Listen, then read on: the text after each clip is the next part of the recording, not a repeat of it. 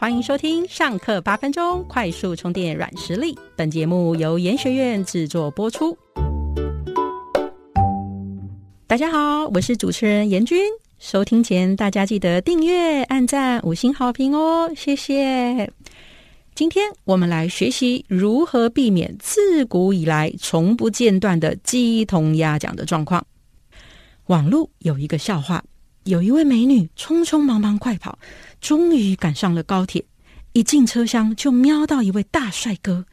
美女快速整理好服装仪容后，缓步的走向帅哥，有点害羞又腼腆的对帅哥说：“嗨，我三十四 D。”帅哥抬头看了一眼美女的身材，但随即想到家中的老婆，于是只好忍痛对美女说：“不好意思啊，我结婚了，你身材再好也没有用。”美女皱了一下眉头，接着说：“先生，我的座位是三十四 D，你坐到我的位置了。”鸡同鸭讲的故事几乎天天上演，到底为什么呢？是听力出了问题，还是表达力出了问题，还是理解力有问题呢？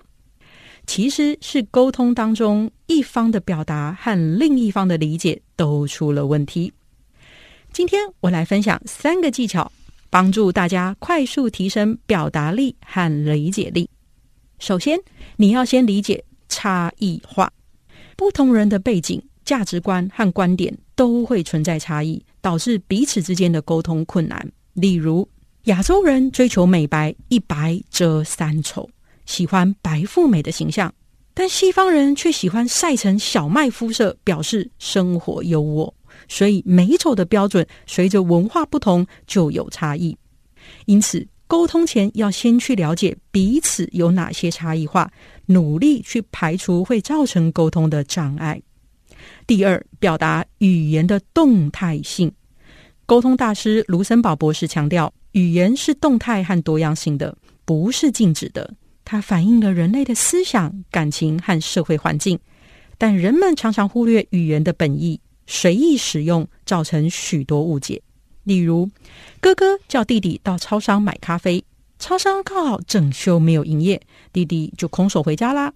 哥哥知道情形后，对弟弟说：“你很逊呢。”弟弟听了很生气，啊，不过就是没有买到咖啡而已，竟然被骂逊。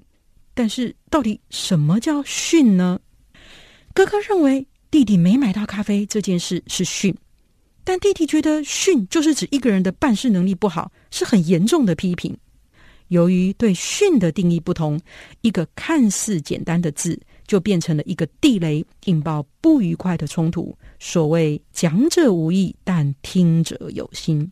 其实哥哥可以说：“我很失望，你没有买到咖啡，因为我昨晚熬夜写报告没睡，等一下还要继续完成报告。”其实哪家咖啡都好，我只是要咖啡因醒脑。弟弟听完后，也许就会回答：“我不知道你熬夜，也不知道你任何咖啡都可以啊。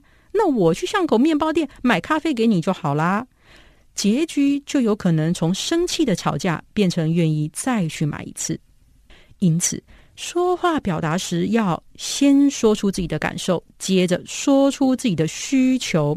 最后再提出自己的请求，用动态的语言降低聆听者的误解。第三，运用积极聆听。积极聆听是一种重要的技巧，它强调在对话中专注聆听和互动提问，来理解对方的意思和感受。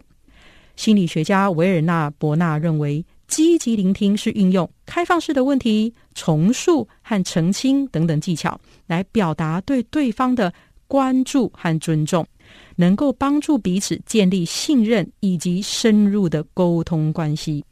研究情绪的心理学家保罗·艾克曼也指出，积极聆听需要注意对方的非语言信号，例如面部表情、身体姿态和声音语调。这些非语言信号能够传递出对方情感状态和真实的内心信息。善用积极聆听，产生共情，并以非评论性的态度回应对方，创造一个安全和支持性的环境，才能让对方敞开心扉，更自由的分享他们的想法和感受，帮助彼此被理解和有效沟通。以上三个技巧：理解差异化、表达语言动态性、运用积极聆听，分别可以打破先入为主的差异，化解语言浓缩的误会，和打开对方的心扉，达到彼此理解的良好沟通。不用再上演鸡同鸭讲的戏码了。最后，我们小结今天的研究重点：一、理解差异化。沟通前要先了解彼此有哪些差异化，努力的去排除会造成沟通的障碍。第二，表达语言的动态性。表达时，先说出自己的感受，接着说出自己的需求，最后再提出请求。用动态的语言降低彼此的误会。最后，运用积极聆听，在对话中专注聆听和互动提问，来理解对方的意思和感受，能帮助建立信任和深入的沟通关系。